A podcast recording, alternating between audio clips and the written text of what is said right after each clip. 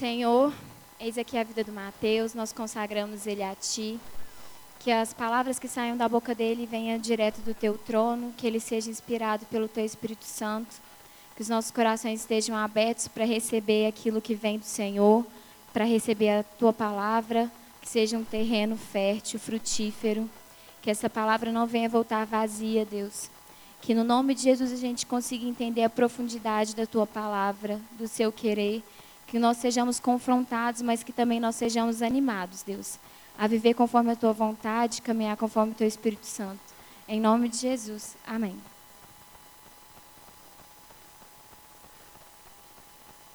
Boa noite a todos e a todas. Deixa eu abrir aqui de uma vez a Bíblia para facilitar. Eu vou passar por alguns versículos hoje mas eu não vou pedir para vocês abrirem todos, não. Então, se alguém tiver uma dúvida depois, ó, gostei daquele versículo, aí você me pergunta, eu te falo onde que está. Demorou? É o seguinte, gente.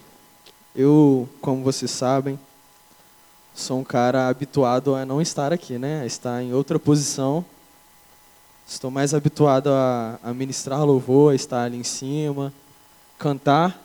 Mas vocês sabem também que eu sou um cara que gosta de falar, né? E para muitas pessoas, inclusive eu já ouvi algumas vezes isso, ministro de louvor não pode pregar. Eu já ouvi isso, juro. Porque existe uma lógica antiga sobre louvor de que louvor é uma preparação para a palavra.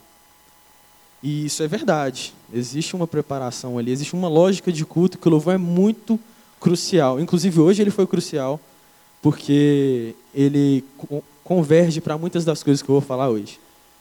Mas eu entendo também que louvor é palavra do Senhor e em todo tempo, talvez de outra forma, a palavra do Senhor é dita através das músicas e hoje ela foi dita e agora eu vou confirmar, só que sem fundo musical. Então eu peço que vocês tenham muita atenção em tudo que eu vou falar. Eu vou passar por alguns vários temas. Então, eu conto com a atenção de vocês para vocês pegarem o fio da meada, tá bom? É, eu fico muito feliz porque é, é, muito legal quando o louvor converge muito para o que a gente tem para passar na palavra, sabe? Foi o que aconteceu hoje na escolha das músicas. É, sabe, gente, Deus tem um, um plano para o nosso culto. E assim como a Rosane falou aqui no início, eu gosto de pensar que cada culto é um culto extremamente especial. É assim que eu, que eu venho nos cultos. É assim que eu me preparo todas as semanas para reunir com a comunidade aqui e trocar uma ideia, é, para ministrar louvor, ou então para ficar no banco só, às vezes participar mais no, no, no staff, né? enfim. É, cada culto pode ser um dos dias mais importantes da sua vida. E eu quero que você tenha isso em mente porque primeiro depende do Espírito Santo de Deus, porque nós sabemos que Ele que nos convence de todas as coisas, nós sabemos que Ele que faz o nosso coração, a nossa alma, o nosso espírito compreender as coisas e isso transformar a nossa vida, mas eu conto também com um esforço maior da sua parte de receber e levar as palavras como palavras muito especiais, mesmo que você já tenha ouvido ela 500 vezes. Beleza? Talvez se você ouviu um versículo aqui pela 500 vezes você já ouviu, hoje você vai escutar de um jeito diferente. E eu quero que você pense assim, nó, esse aí é o que eu escutei 500 vezes. Vou fazer um esforço para extrair algo diferente agora da parte de Deus. É, dando uma introdução para vocês, amor, con controla para mim meu tempo, por favor. Senão vocês já sabem. É, oi? Enfim, como vocês sabem, o tema da igreja esse ano é tempo de conexão. Todo ano a igreja traça um tema que é algo vindo de Deus para ser tratado na comunidade durante todo esse ano. Então, o pastor, semana passada, eu sei que muitas pessoas que estão aqui hoje não vieram na semana passada, ele deu uma introduzida, mais ou menos, no que seria esse tempo de conexão. Como você pode ver, ele dá logo tem tipo uma cruzinha ali, ó, fazendo X. Design é bom. É, essa cruz, ela, como o pastor Léo explicou semana passada, ela vai indicar essa conexão e os eixos que a gente quer tratar durante esse ano. Na vertical, na parte vertical da cruz, existe uma conexão que a gente quer ter, que a gente quer aproximar com o nosso Deus. É um relacionamento vertical com Ele. Mas a gente também quer estreitar laços, a gente quer ter uma conexão mais bacana na perspectiva horizontal também, que é do uns aos outros, né? Aquele versículo que fala que os mandamentos todos se resumem a dois: amar a Deus sobre todas as coisas e ao próximo como a ti mesmo. Esses são os níveis de conexão que a gente quer ter durante esse ano. Então a gente vai ter uma série de palavras que vão abordar esse tipo de coisa, trazendo à memória a figura da cruz.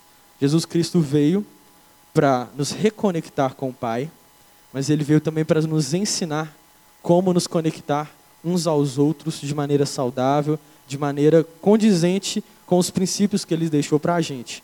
Então é sobre tudo isso que a gente vai falar. A conexão que a gente fala nesse tempo, se você quiser, pode tirar já. É, é como se fosse uma, uma ligação, né? É um relacionamento com algo. A conexão da internet, ali, o Megali vai saber muito melhor do que eu, ela reflete ali uma, uma ligação entre um dispositivo, talvez, e uma fonte que vai transmitir dados e vai transmitir uma série de coisas. E no meio dessa lógica toda, você troca mensagem com uma pessoa do outro lado do mundo. No meio dessa lógica toda, você aprende coisas, ensina coisas, você. Enfim. Uma loucura. Da mesma forma, existem vários tipos de conexão. Falar de tempo de conexão para a gente significa que nós queremos ter uma conexão com o Pai e uns com os outros, mas não é qualquer conexão. Né? A gente quer uma conexão que seja constante, a gente quer uma conexão que seja próxima, que seja intensa, que seja forte. A gente quer ter um relacionamento diferenciado. E, e é por isso que a gente vai tratar sobre esse tema durante tanto tempo.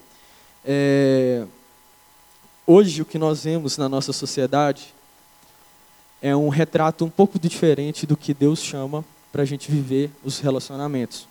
São conexões que não são tão fortes, são conexões que são volta e meia transitórias, são conexões que são vulneráveis a adversidades, são conexões que são muitas vezes distantes, medíocres. Isso quem fala não só sou eu, não é só a Bíblia, não é só Deus que fala isso, mas até os teóricos da nossa época já notaram isso. Então existem teóricos da filosofia, da sociologia, não vou explicar para vocês que eu me interesso, mas tem gente que não curte.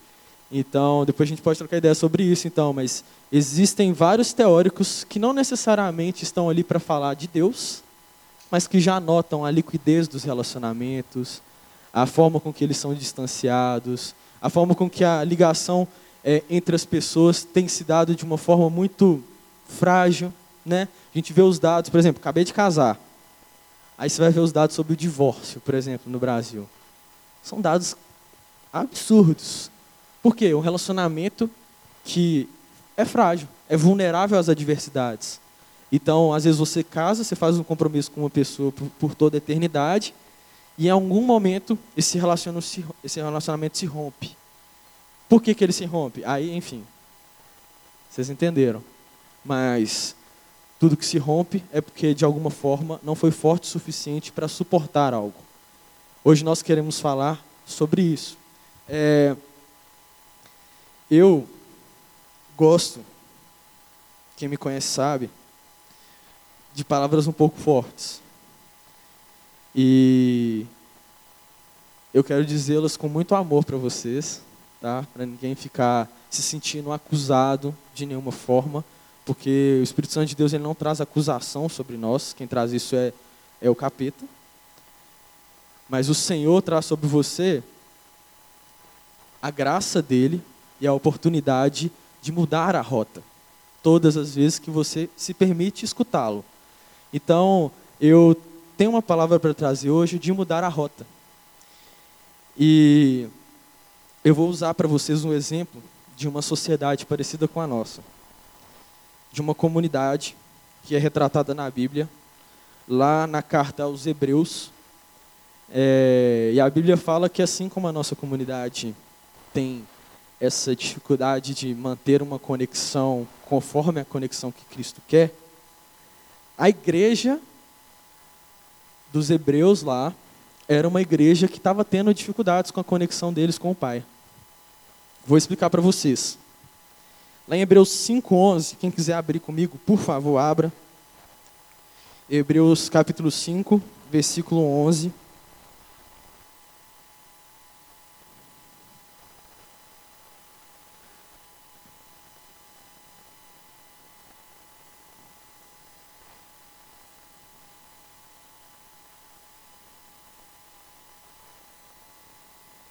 Antes de falar, de ler aqui, vocês vão procurando aí, mas traçando um panorama, é, ano de 2019 foi um ano surreal na minha vida.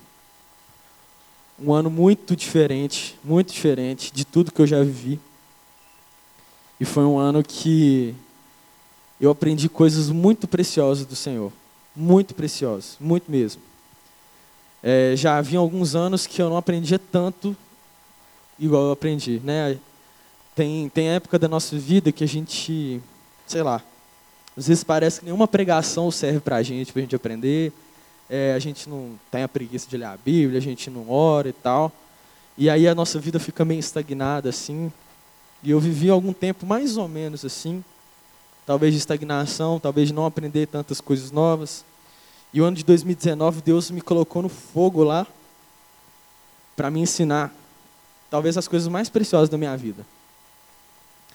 E assim, isso me traz muita alegria, sabe? Muita alegria. E essa palavra hoje, eu vou trazer alguns desses ensinamentos que ele me trouxe durante esse ano. Por isso, eu vou pontuar coisas que talvez, se você achar interessante, você pode anotar na nota, nas notas do seu celular e tal. Porque eu estou levando isso aqui como minhas metas de 2020. Depois eu vou falar mais sobre metas, mas você vai entender. Hebreus 5, versículo 11, diz assim: Quanto a isso, temos muito que dizer, coisas difíceis de explicar, porque vocês se tornaram lentos para aprender. Embora a essa altura já devessem ser mestres, vocês precisam de alguém que lhes ensine novamente os princípios elementares da palavra de Deus estão precisando de leite e não de alimento sólido. Quem se alimenta de leite ainda é criança e não tem experiência no ensino da justiça. Mas o alimento sólido é para adultos, os quais, pelo exercício constante, tornam-se aptos a discernir tanto bem quanto mal. Portanto, deixemos os ensinos elementares a respeito de Cristo e avancemos para a maturidade e por aí vai. Essa sessão que a gente acabou de ler aqui, ela, pelo menos na minha Bíblia, existe uma nota que fala advertência contra a apostasia. Alguém que não sabe o que é apostasia?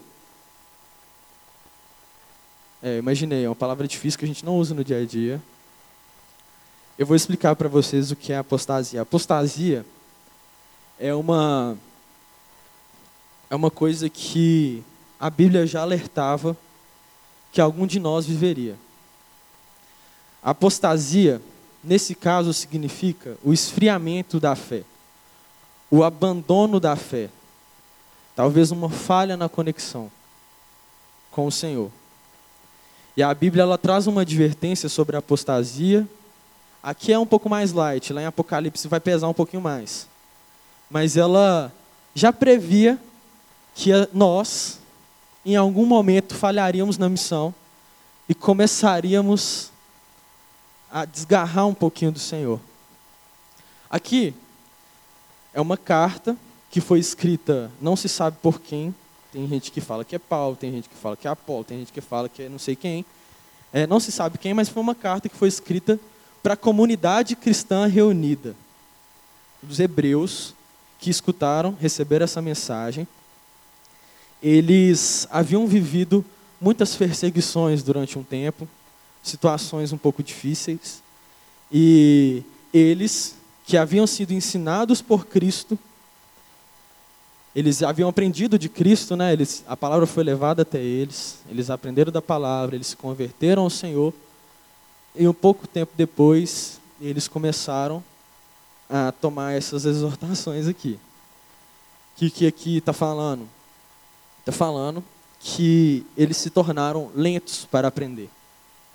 E que eles ainda precisavam de leite, de alimentos simples, pouco complexos, porque eles não avançaram na conexão deles com Deus.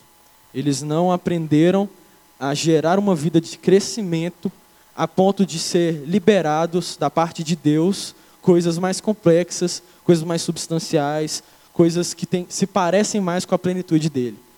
E aí o que, que acontece? É, esse povo, ele se limitou no início da jornada, como eu falei, ao leitinho. Porque o leite era fácil de ser digerido. Algumas verdades sobre Cristo, eles são fáceis de ser digeridos. E eu não quero trazer peso sobre a sua vida, tá? Se você acabou de conhecer Jesus Cristo, acabou de se converter a Ele, é, você é novo na fé. E a Bíblia te chama de criança, não é para te falar, te ofender, não. É porque existe um novo nascimento, e é uma metáfora que faz todo sentido na caminhada cristã. Então, se você é novo na fé, bacana, não se preocupe, apenas se preocupe em buscar crescimento. Isso é processo, isso é aos poucos, isso é com esforço e tal. Mas alguns de nós que estamos aqui, infelizmente, estamos no estágio de criança há muitos anos. E muitos e muitos anos. E a gente acabou se acomodando com o leite. E o leite já nos agrada. Imagina só uma criança no seu estágio de crescimento. Ela está com seus um ano de idade e ela está amamentando. Ó, a mãe está amamentando ela e tal, ela ainda bebe do leite. O leite tem todos os nutrientes que ela precisa. Ao longo do tempo o leite não é mais suficiente. A criança vai crescendo, a mãe não aguenta mais dar leite para a criança ela vai ficando grande, ela começa a precisar de outros tipos de alimentação, ela tem que desenvolver, enfim, eu não vou ficar falando sobre isso, tem que eu não sou da saúde, mas é, vocês entendem que chega um momento que se a criança continuar tomando leite, ela vai ter problemas? Assim é, por isso existe uma advertência para nós. As crianças, elas são limitadas no conhecimento. Nesse caso aqui, no conhecimento de Deus mesmo. Elas ainda vivem o beabá do cristianismo. Então, as crianças, nós que talvez somos novos na fé, ainda estamos vivendo aquelas primeiras coisas do novo nascimento. Será que eu sou salvo?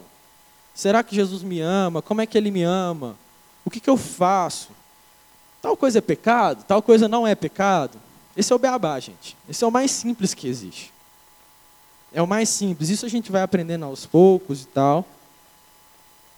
E a gente tem que começar a ficar mais sedento por outras coisas, né? Para subir de nível. A criança, ela é muito vulnerável. Então, por exemplo, se a criança for dormir na casa de um coleguinha e ela se deparar com uma situação ruim, ela liga para o pai dela, pai, vem me buscar. Aí o pai dela vai lá, busca ela, traz de volta para casa e, e, fica nessa situação. É, a criança, muitas vezes, ela é carregada para os lugares. Ela não sabe para onde ir, ela não sabe o que fazer. Ela precisa de acompanhamento todo o tempo. Ela tem dificuldade, de acordo com a Bíblia, de discernir o bem e o mal. Então, quando a gente ainda está caminhando nos primórdios da fé, a gente já está no início da caminhada, a gente acha que agora a gente sabe que matar é pecado, não matar não é pecado. Aí a gente acha que a gente já conhece o bem e o mal. E aí a gente começa a julgar o bem e o mal sem buscar uma caminhada de maturidade com o Senhor. Em um contraponto que, rapidamente, isso é só uma introdução, tá? É, existe o comportamento de um, de um cristão maduro. Que é um cristão que se alimenta de alimentos sólidos. É um cristão que recebe da parte do Senhor coisas um pouquinho mais profundas. Existem mistérios que só são revelados aqueles que têm maturidade, aqueles que aguentam o tranco. É, o cristão maduro, ele é convicto, mesmo em ambientes áridos, talvez, em ambientes difíceis. Então, o cristão maduro, se ele vai dormir na casa do coleguinha, Ele não vai ligar para o pai dele para buscar ele, para ele não, não ter que lidar com o problema. O cristão maduro resolve seus próprios problemas, ele tem maturidade para ir até o fim e deixar os pingos nos is, ele é convicto a respeito da sua espiritualidade, então ele não é levado conforme qualquer vento de doutrina, enfim, ele sabe para onde ir. O que eu estou querendo dizer com tudo isso aqui é que para mim, 2020 é um ano de avançar. É um ano que nós precisamos subir um degrau na caminhada. É um ano que a gente precisa tomar uma nova postura e buscar, de forma sedenta mesmo, novos alimentos da parte do Senhor. A gente buscar crescer de verdade, a gente tem que buscar subir de nível. E eu creio, eu creio porque eu vi, eu provei e vi da bondade do Senhor na minha vida ao me fazer crescer no ano de 2019. E eu creio que a mesma unção que estava sobre mim está sobre você. E sobre mim novamente no ano de 2020, porque eu não quero parar. Eu não vou parar. E talvez se você estivesse se sentindo um pouco parado, é, esse é, é um momento para você tomar uma nota mental aí, anotar no seu celular algumas coisas que eu vou dizer aqui que nós necessitamos. Porque se a gente quer um nível diferente de conexão com o Senhor, eu acredito que a gente tem que ter posturas diferentes, ações diferentes, intensidade diferente no relacionamento com Ele. Primeira coisa que eu queria trazer para vocês, primeiro ponto, e talvez se, se você esquecer de tudo que eu falar aqui hoje, você se lembrar desse ponto, é, eu, por favor, não esquece desse ponto. Ele é o mais importante de todos. Ele é o mais importante mesmo. Não esquece desse ponto. Porque vai dar muito ruim se você esquecer dele. Primeira coisa de todas, escolha a Cristo antes de todas as coisas, durante o seu ano de 2020. Escolha a Cristo antes de todas e todas e todas as coisas. E quando eu falo sobre escolher a Cristo antes de todas as coisas, eu falo sobre escolher a presença dele antes de todas as coisas. A palavra do Senhor ela fala sobre diversos exemplos desse tipo de situação. Mas esses dias eu estava ouvindo falar sobre Marta e Maria, a história de Marta e Maria de uma forma um pouco diferente. Traçando um panorama rapidinho para quem nunca escutou, mas Marta e Maria eram pessoas do convívio de Jesus, juntamente com Lázaro ali, eles eram meio que amigos. E dado momento, Jesus foi até a casa onde estavam Marta e Maria para ali cear com elas, né? Para eles trocarem uma ideia, para comer junto, para jantar e tal. É, e a palavra conta que Marta, em todo o tempo, estava procurando servir Jesus de alguma forma, fazendo aquelas coisas ali naturais da, de um jantar, né? E, e Maria estava aos pés de Jesus, o tempo todo, sem fazer nada. Só estava aos pés de Jesus, querendo ouvir deles as palavras dele, querendo partilhar da presença dele, o máximo que ela conseguisse. Marta ficou um pouco chateada com aquilo ali, porque Maria não estava ajudando muito ela. E aí Jesus foi, deu uma lavada, falando que é, quem escolheu a melhor parte foi Maria. E às vezes a gente escuta essa parte da palavra falando é, como se fosse meio errado a gente servir muito, né? De fato, é errado o nosso ativismo quando ele é totalmente desprovido da presença do Senhor. Né? Ativismo por ativismo sem o Cristo não gera nada nas nossas vidas. Mas não era bem só isso. Naquela época, as mulheres, naturalmente, em jantares como esse, só serviriam. Era assim que funcionava. Elas só serviriam. Elas não tinham lugar à mesa quando o mestre estava no lugar. Normalmente, os homens se assentavam ao redor do mestre, os homens enquanto discípulos, e eles aprendiam do Senhor. Naquele momento, Jesus ele estava dando a oportunidade delas aprenderem dele da mesma forma que os homens aprendiam. Marta estava fazendo nada além do que ela foi ensinada a fazer. Ela estava fazendo algo certo. Servir é algo muito certo. Através do serviço a gente glorifica a Deus, através do serviço a gente faz coisas essenciais para Deus. Se não existe obras na nossa fé, ela é morta. É essencial servir. Mas naquele momento Jesus vira para ela, chama a atenção dela.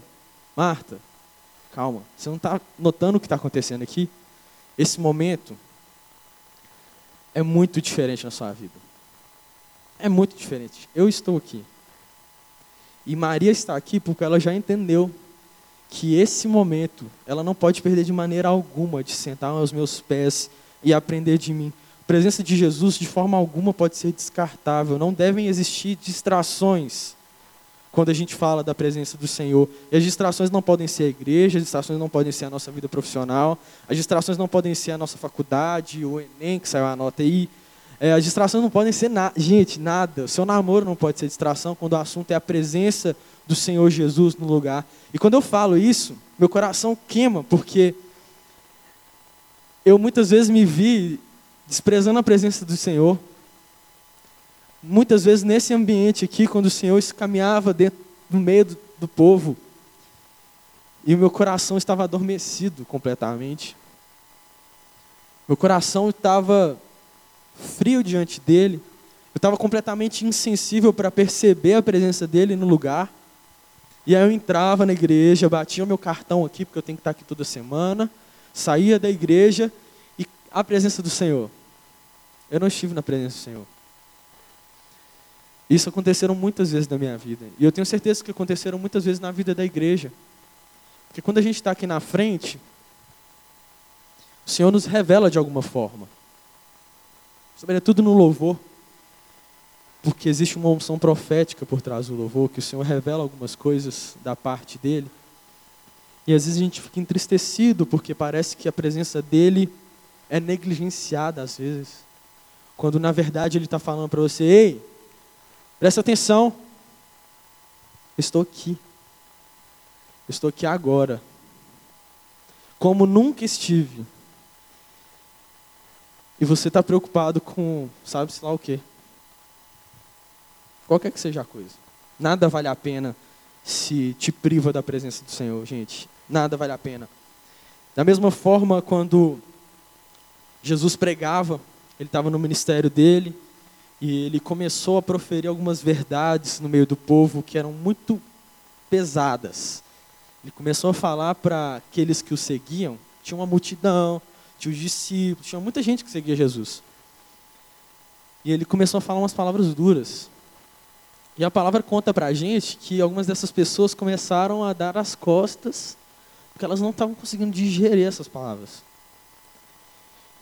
E a multidão começou a se afastar um pouco, algumas pessoas que não tinham entendido se afastaram, questionaram, enfim, não toparam seguir até a última instância. E a Bíblia conta que Jesus percebeu isso. Jesus virou para os seus discípulos, virou para eles e falou assim: E aí? Vocês querem fazer igual eles? Vocês querem retroceder? Vocês querem voltar para onde eu tirei vocês? E aí Pedro, sempre o mais rápido a falar, né, vira para Jesus e fala: Jesus, para onde iremos nós, se só tu tens as palavras de vida eterna? E às vezes eu oro para o Senhor que eu quero ter um coração apaixonado como o de Pedro, para de imediato, sempre que me deparar com uma situação de distanciamento, eu falar com o Senhor: Senhor, eu não tenho para onde ir vocês entendem quando ele fala, eu não tenho para onde ir, ele revela um desespero só de imaginar que Jesus poderia estar distante? Esse desespero tem que estar dentro do seu coração, todas as vezes que você se afastar um pouquinho dele.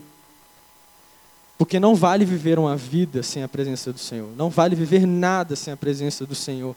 E eu, eu oro para que o Espírito Santo de Deus nos faça entender isso todos os dias, da profundidade que ela tem. Porque sem viver a presença dele, nós vivemos, apenas sobrevivemos. Quando eu falo escolher Cristo antes de todas as coisas, eu falo também sobre ouvir as palavras dele, sobre obedecer às palavras dele, sobre aprender dele.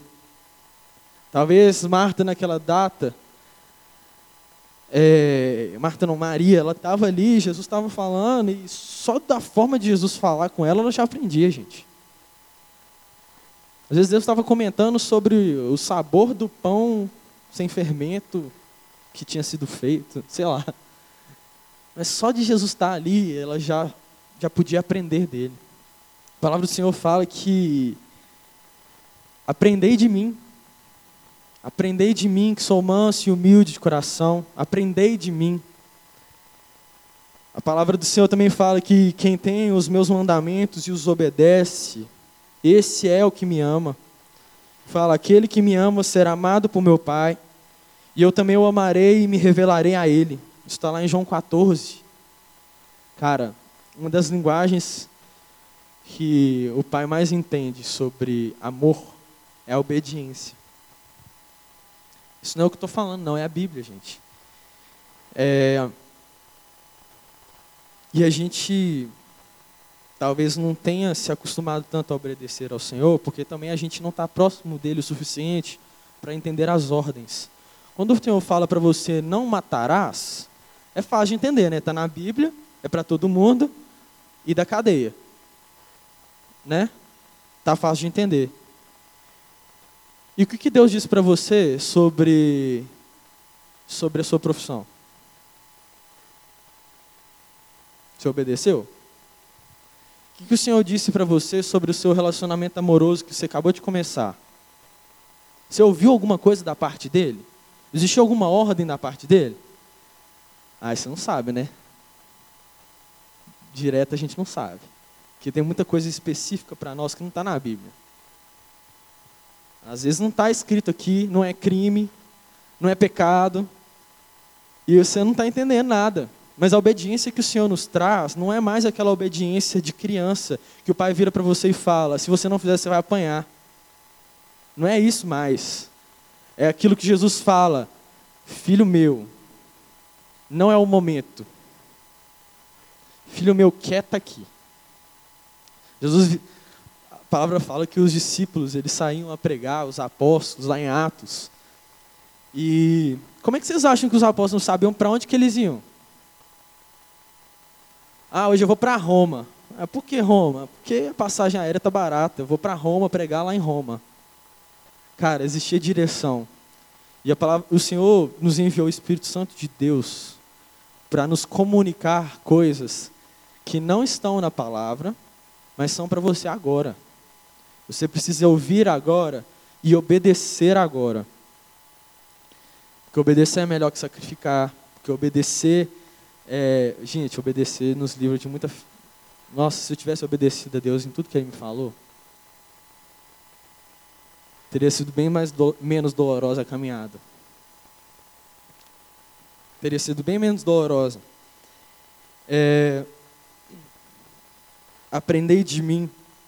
Qual foi a última vez que você aprendeu algo da parte do Senhor? Isso aí eu queria que você pensasse mesmo. Real. Pensa aí. Qual foi... Mas assim, não é aprender algo, tipo assim, ah, aprendi hoje o que é o significado de apostasia. Não, não é isso, velho. E quando o Senhor ensina algo para a gente, Ele ensina algo no nossa, no nosso intelecto, mas Ele testifica no nosso espírito. E o nosso ser entende. Uma das coisas mais bombásticas que o Senhor me ensinou foi quando eu me converti. Foi o que era o amor dele por mim. Eu não conseguia parar de chorar, ficava, fiquei doido. Porque eu já sabia que ele me amava, eu fui criado na igreja, mas o Espírito Santo de Deus fez uma virada.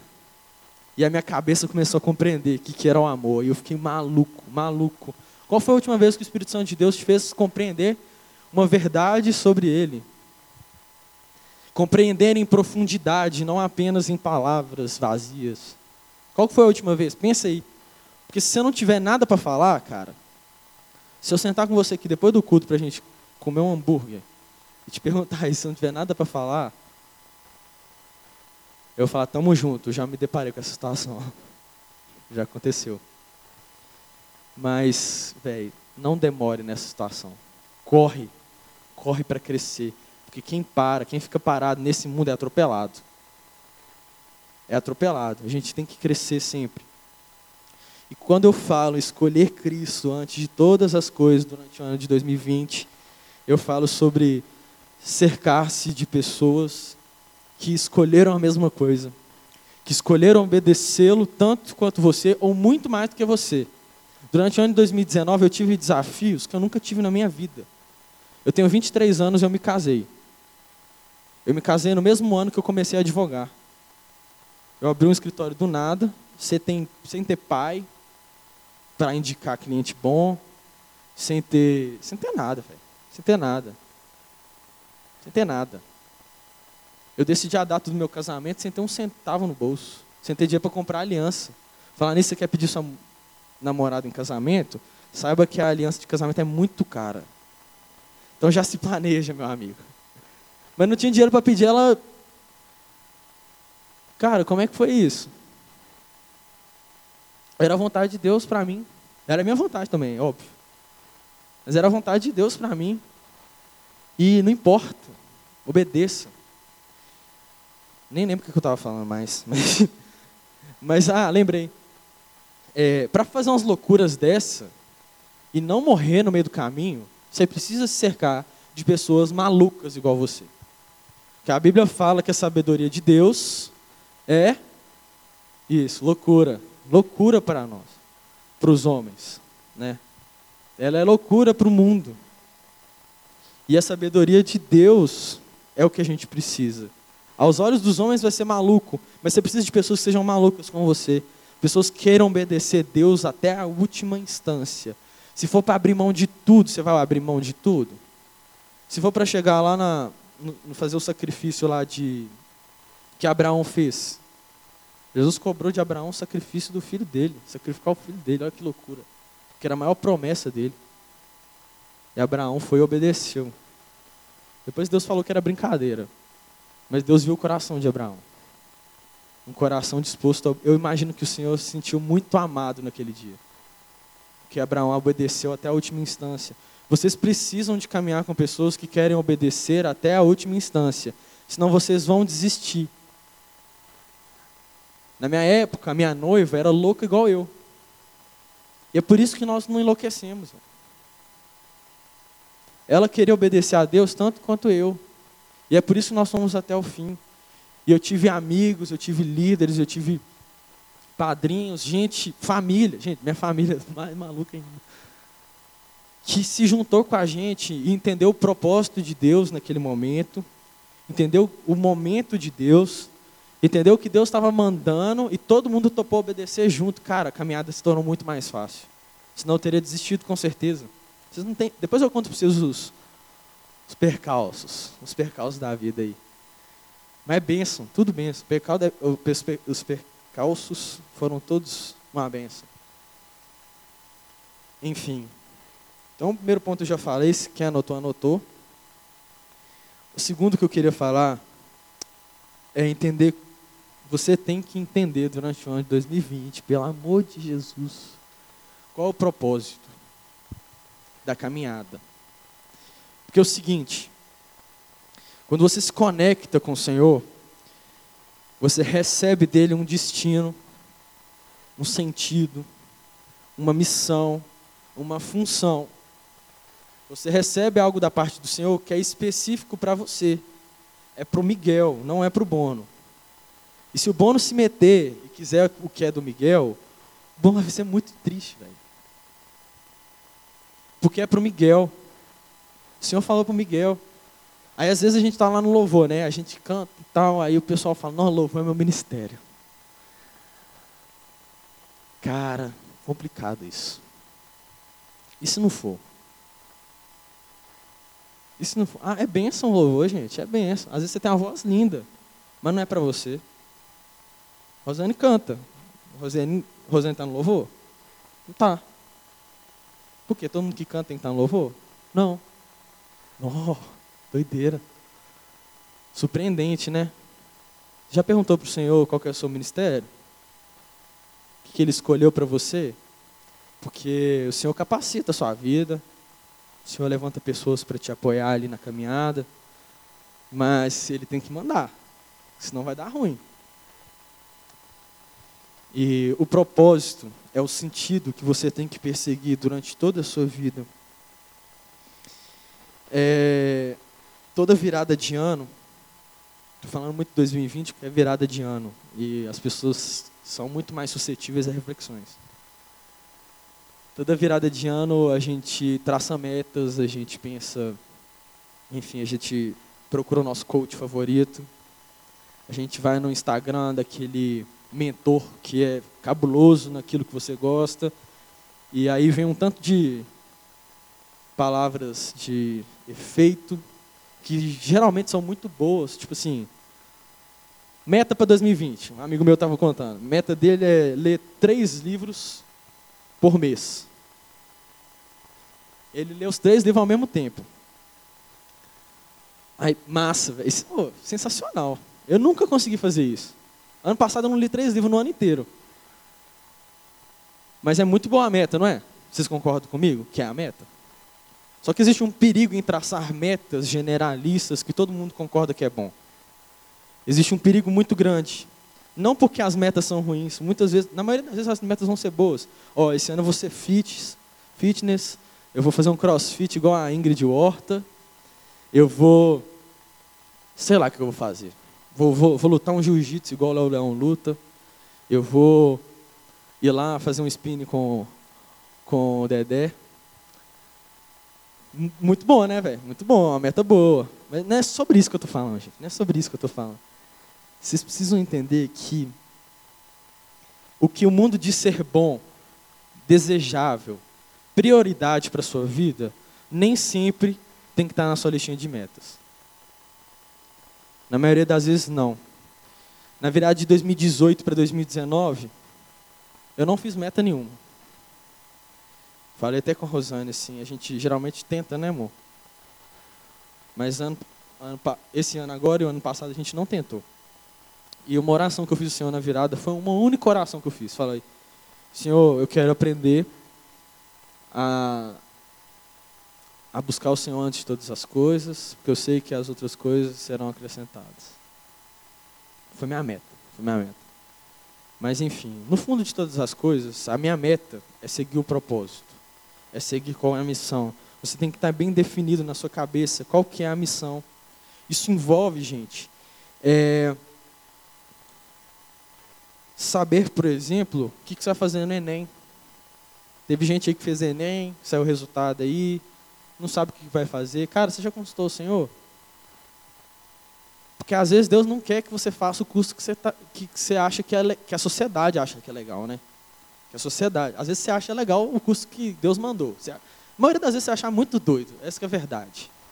Às vezes Deus te falou para fazer o quê? Alguém me dá um exemplo? Hum? Design. Deus te falou para fazer design. Você vai comunicar a glória dele através das artes. E socialmente o design é a das profissões mais badaladas? Não é, né? E, sobretudo, se seus pais forem advogados, um é juiz, outro é advogado. Ou se seus pais forem médicos, ou se seus pais forem empresários muito bem-sucedidos, provavelmente você vai se sentir compelido por uma criação, por uma educação, e também por uma questão social de vaidade, a seguir algo que é a moda, algo que é socialmente melhor, algo que é mais fácil para o mercado de trabalho, não, tem muito emprego, ganha muito dinheiro, é isso que eu vou fazer. Véi, não importa quanto dinheiro você vai ganhar. Cara, você vai me perdoar. Não importa quanto dinheiro você vai ganhar. Não importa. Sabe por quê? Estou falando isso porque a gente começou a ver a vida como o mundo vê, velho. A gente começou a avaliar as possibilidades com base nos parâmetros do mundo. Então a gente escolhe a nossa profissão porque o mercado de trabalho está bom, está aquecido, não está. É, sou bom em exatas, não sou? Quais são os seus critérios para decidir a sua profissão? Eu estou falando para quem está fazendo Enem, mas estou falando também para quem tem 20 anos de profissão. A Beca veio aqui, cadê a Beca? a Beca? É, a Beca não está aqui mais. Mas a Beca veio aqui para falar que ela foi arquiteta normal, arquiteta convencional, né? Durante sete anos, emprego top. Imagina o currículo da Beca, só. estando nessa empresa. Eu sei qual empresa era. Imagina se ela não tivesse escutado ao Senhor e tivesse dando murro em ponta de faca. Às vezes ela estava ganhando um salário top hoje, muito cabuloso. Mas esse que é o sucesso? Esse é o objetivo da sua vida? Porque quando eu falo que a prioridade é estar com Cristo e obedecê-lo, a prioridade é estar com Cristo e obedecê-lo. Porque a vontade dele é boa, perfeita e agradável. E talvez ele saiba muito melhor do que você o que é que vai te fazer feliz no futuro. Você não sabe, cara. Você não sabe. Então, eu acho que as metas que o mundo dá, às vezes elas são vazias, elas machucam, elas nos frustram, a gente se sente um lixo, porque às vezes a gente não consegue executá-las, e principalmente porque às vezes elas não convergem para o propósito de Deus para a sua vida. Então abandone as metas que o mundo traz e passe a olhar para o seu propósito, a sua função no mundo, conforme Deus te mandou.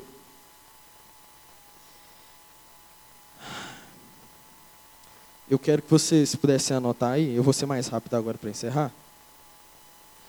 Mas eu queria que você refletisse sobre o que de fato é ter sucesso na sua singular trajetória na sua trajetória que é totalmente diferente da do Bono, que é totalmente diferente da Laís, que é totalmente diferente do Black, do Leozão.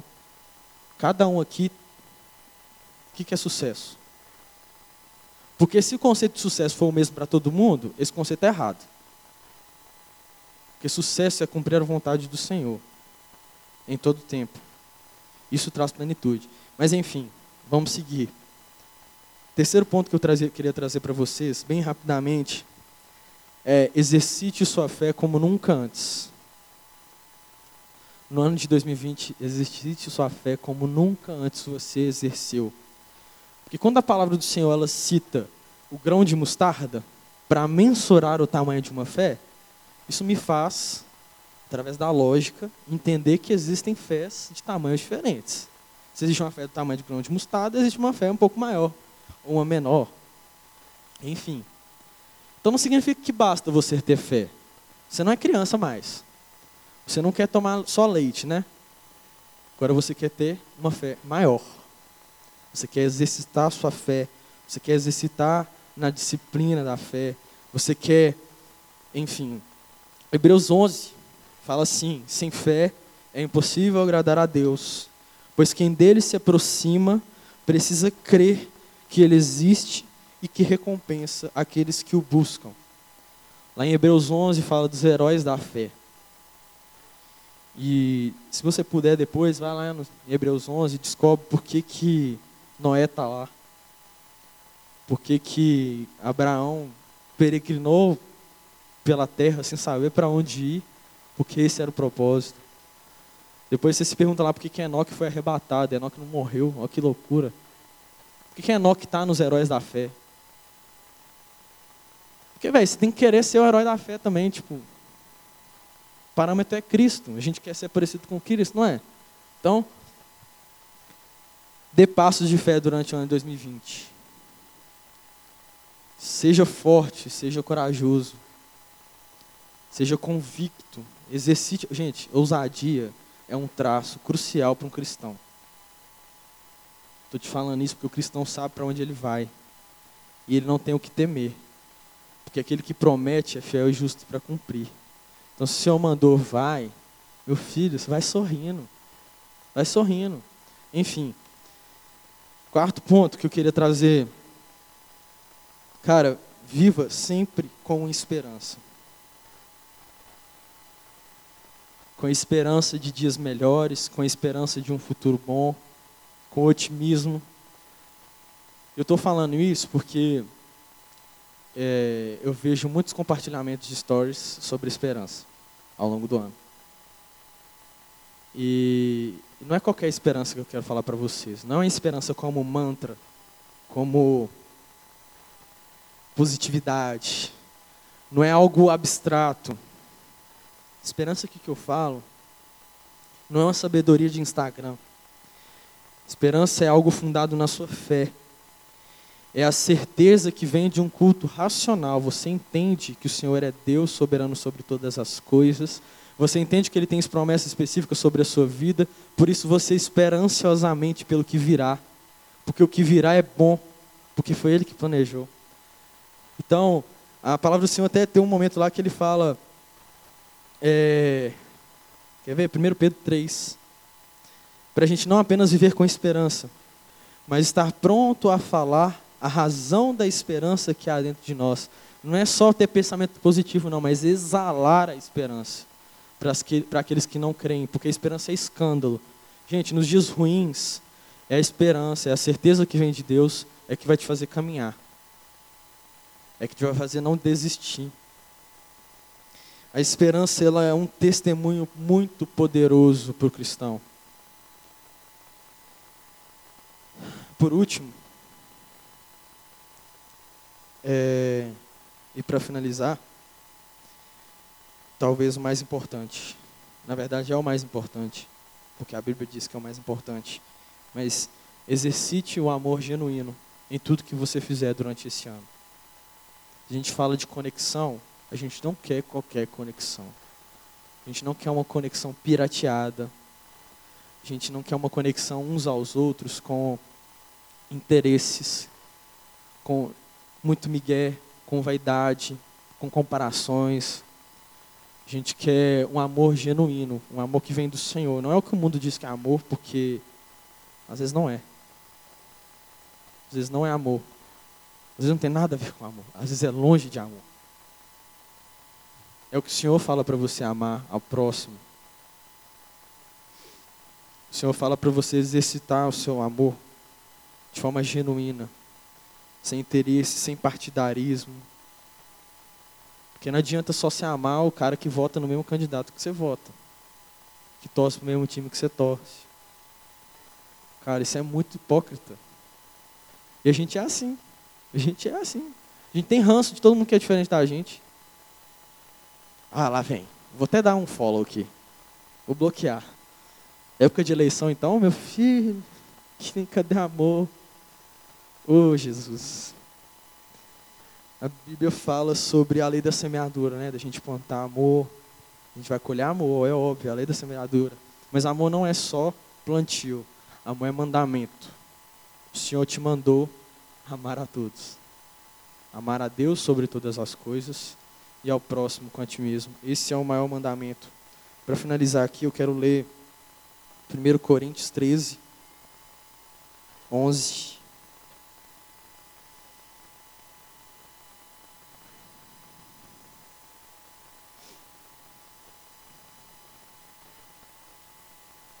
1 Coríntios 13, versículo 11.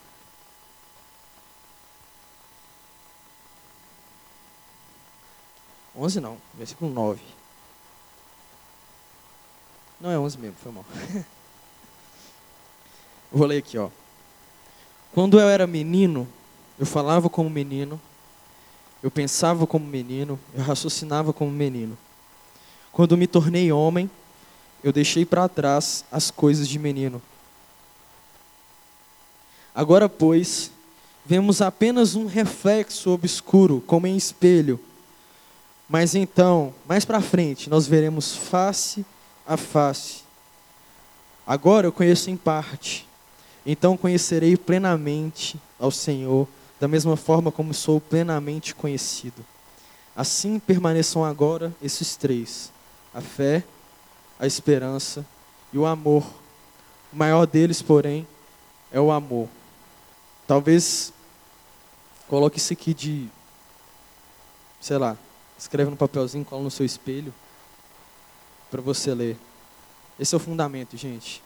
Exercitar a sua fé, crer nele cada vez mais, entender quem ele é, se aproximar dele para conhecê-lo e prosseguir em conhecê-lo e em crescer em maturidade. Você ter esperança, porque esperança é o maior dos testemunhos. Porque você sabe, você tem a esperança vem da fé também. E o amor, o amor genuíno, o amor que você aprendeu dele, o amor que tudo sofre, tudo crê, tudo espera, tudo suporta, um amor que não tem interesses, um amor que não toma partido. É esse amor aí.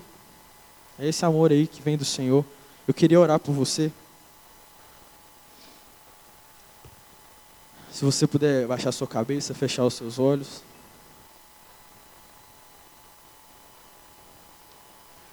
Deus, eu te agradeço por esse dia. E eu te agradeço pela tua palavra. Porque hoje, de forma maravilhosa, nós temos a oportunidade de aprender do Senhor ainda. Pai, nós queremos aprender do Senhor enquanto ainda há tempo. Eu oro para que, em nome de Jesus, o Senhor faça o nosso espírito, a nossa racionalidade, o nosso corpo todo entender essas verdades que existem sobre o Senhor, essas verdades que vêm do alto para nós. Pai, quando a gente era menino, a gente falava como menino, a gente pensava como menino, mas agora nós queremos nos tornar homens, mulheres maduras. Nós queremos conhecer o Senhor cada dia mais, porque hoje nós conhecemos ainda de forma obscura. Mas nós no futuro cremos que nós estiveremos de face a face. Pai, eu quero te conhecer plenamente, da mesma forma com que eu sou conhecido pelo Senhor. Pai, nos ensina em todo tempo a escolher o Senhor antes de todas as coisas, na certeza de que todas elas serão acrescentadas, a escolher a Sua presença como Pedro escolheu de forma desesperada. Nós oramos para que o Senhor nos ensine a ouvir as Suas palavras e a obedecê-las e aprender do Senhor. Que o Senhor agregue pessoas ao nosso redor para somar nessa caminhada. Eu oro para que o Senhor nos revele o teu propósito e nos faça pessoas convictas e ousadas para seguir até o fim, até últimas consequências. Pai, exercita a nossa fé, a nossa esperança e o nosso amor. Nós queremos ser verdadeiros e sinceros em tudo que fizermos, Pai. Nós queremos estar mais perto do Senhor, mais conectados com o Senhor. Pai, nos livra de toda mediocridade, nos livra de toda imaturidade e nos faz mais parecidos com o seu Filho Jesus, pelo poder que há no seu nome. Em nome de Jesus. Amém.